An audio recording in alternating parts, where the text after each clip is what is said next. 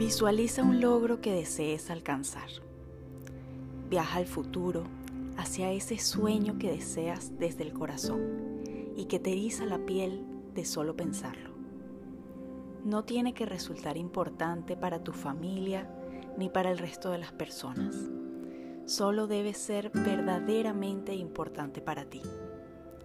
Ahora vuelve al presente. ¿Cuántos de los objetos y de las rutinas que te rodean y forman parte de tu vida te están alejando de ese sueño y están entorpeciendo tu camino? ¿Cuántos de ellos aportan realmente alegría a tu vida y cuántos solo la hacen más compleja de transitar? Hola, soy Daniela y te doy la bienvenida a este espacio llamado Alma Creativa. Sustraer, integrar, organizar, estilizar. Estos verbos no son comunes en nuestra sociedad actual. Quizá fue eso lo que más me sorprendió al descubrir el libro Las leyes de la simplicidad de John Maeda.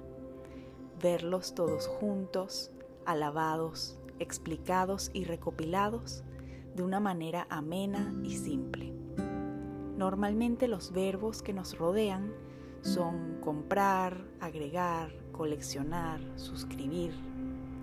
Valoramos aquello que nos suma más productos, más funcionalidades, más conocimientos, más trabajo, más clientes, más y más. Pero realmente queremos más. ¿Qué es lo que verdaderamente queremos. Aunque en principio el libro de Maeda se centra en el diseño de objetos y aplicaciones, y pensé que solo tendría cabida en mi vida profesional, su mensaje quedó grabado en mi mente desde ese día en que un profesor en la universidad nos dijo que lo leyéramos. Con el tiempo fui dándome cuenta de que estos principios no son solo valiosos para los productos que diseñamos, sino también para la vida que vivimos. Los momentos de mayor lucidez en mi trabajo han surgido de hacerme preguntas como estas.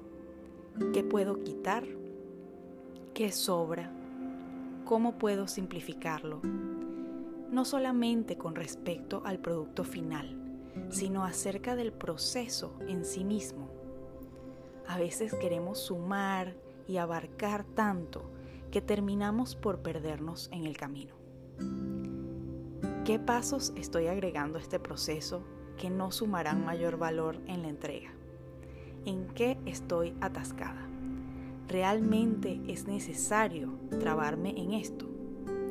A veces pensamos que restar implica mediocridad, que solamente a través de la suma agregamos valor. No nos damos cuenta de que en realidad, incluso cuando sumamos, también estamos restando. Cuando sumamos horas a una tarea, restamos tiempo a nuestra vida personal. Cuando sumamos dolor al proceso, dejamos de disfrutarlo y por ende restamos todo el potencial que podríamos aportar desde un lugar tranquilo y feliz. Cuando sumamos muchas opciones, también sumamos indecisión y por ende restamos tiempo, energía. Años después, todas las reflexiones que me trajo esta lectura se hicieron sorpresivamente más tangibles gracias a Marie Kondo, una japonesa sumamente conocida por organizar espacios. Ella ayuda a personas de todo el mundo a organizar sus closets, casas y oficinas. Suena simple y lo es, pero de nuevo, lo simple tenía muchas lecciones que aportar en este asunto. ¿Te despierta la alegría? Es la pregunta que le hace Marie a sus clientes frente a cada uno de sus objetos, prendas, libros, papeles. Sí, la misma pregunta con cada uno. Y si piensas que la mayoría de los objetos que tienes ni siquiera merecen el tiempo de hacerte esta pregunta, quizá no los necesites después de todo. Quizá muchos de ellos te están restando tiempo y espacio valiosos. Hace poco visité a una persona de mi familia a quien tenía mucho tiempo sin ver. Antes del encuentro me imaginé que nuestra conversación sería ligera, tranquila y llena de preguntas que nos haríamos la una a la otra.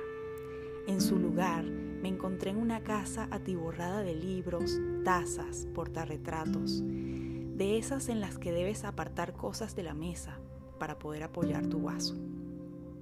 En un ambiente de por sí cargado, ella se dedicó a llenar la conversación con recomendaciones para la vida, afirmaciones, sin dejar casi tiempo para la curiosidad, los silencios y las preguntas que nos permitieran reconocernos. Ella repetía que se sentía rodeada de abundancia. Yo en cambio solo pensaba en el espacio físico y emocional que requeríamos para construir una relación y el hecho de que ya ambos estaban ocupados con objetos y certezas. Mi objetivo con esta historia no es juzgarla a ella, ni a nadie que viva de esta manera. Luego de encontrarme con las lecciones de Marie Kondo, yo misma me vi rodeada con seis bolsas negras grandes de prendas de vestir que no necesitaba, más de 200 libros listos para encontrar un nuevo hogar. Muchísimas bolsas llenas de papeles y cuadernos que no había siquiera mirado desde hacía años. No me quedé sin ropa, tampoco sin libros, mucho menos me quedé sin responsabilidades, pero sí que me liberé de tareas repetitivas, de indecisiones, sí que recuperé espacio y conexión con aquello que realmente valoro. Simplificar no implica vivir en una casa con una sola silla, ni tener un trabajo en el que únicamente hacemos tareas sencillas. Simplificar implica reducir lo obvio, lo innecesario, para darle más tiempo y más espacio a lo significativo. Te invito a darte el permiso de diferenciar ambas y de comenzar a liberarte de todo aquello que te impide sentirte hoy como deseas que se sienta tu vida. Piensa en todo aquello que llena tu día a día y que no te produce placer, sino que te frustra o te aburre. ¿Existe alguna manera de reducirlo o simplificarlo? ¿Qué actividades podrías integrar o combinar para que las más aburridas tengan más significado. ¿Cómo podrías organizarlas para que no resulten tan abrumadoras? Y mi pregunta favorita, ¿qué sobra? La luz creativa que vive en mí saluda a la luz creativa que vive en ti.